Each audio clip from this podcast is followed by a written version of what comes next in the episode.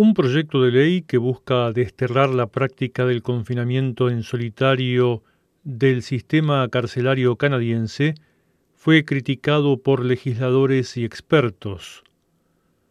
Algunas de esas críticas sostienen que la norma se muestra ineficaz y que varios de los cambios impulsados, lejos de mejorar la situación, sumarían problemas. La propuesta ya fue aprobada por la Cámara Baja canadiense y espera su turno en el Senado. El tema se encuentra en debate desde hace ya algunos años, sobre todo tras el caso de un recluso de 19 años de edad que se quitó la vida tras pasar mil días aislado.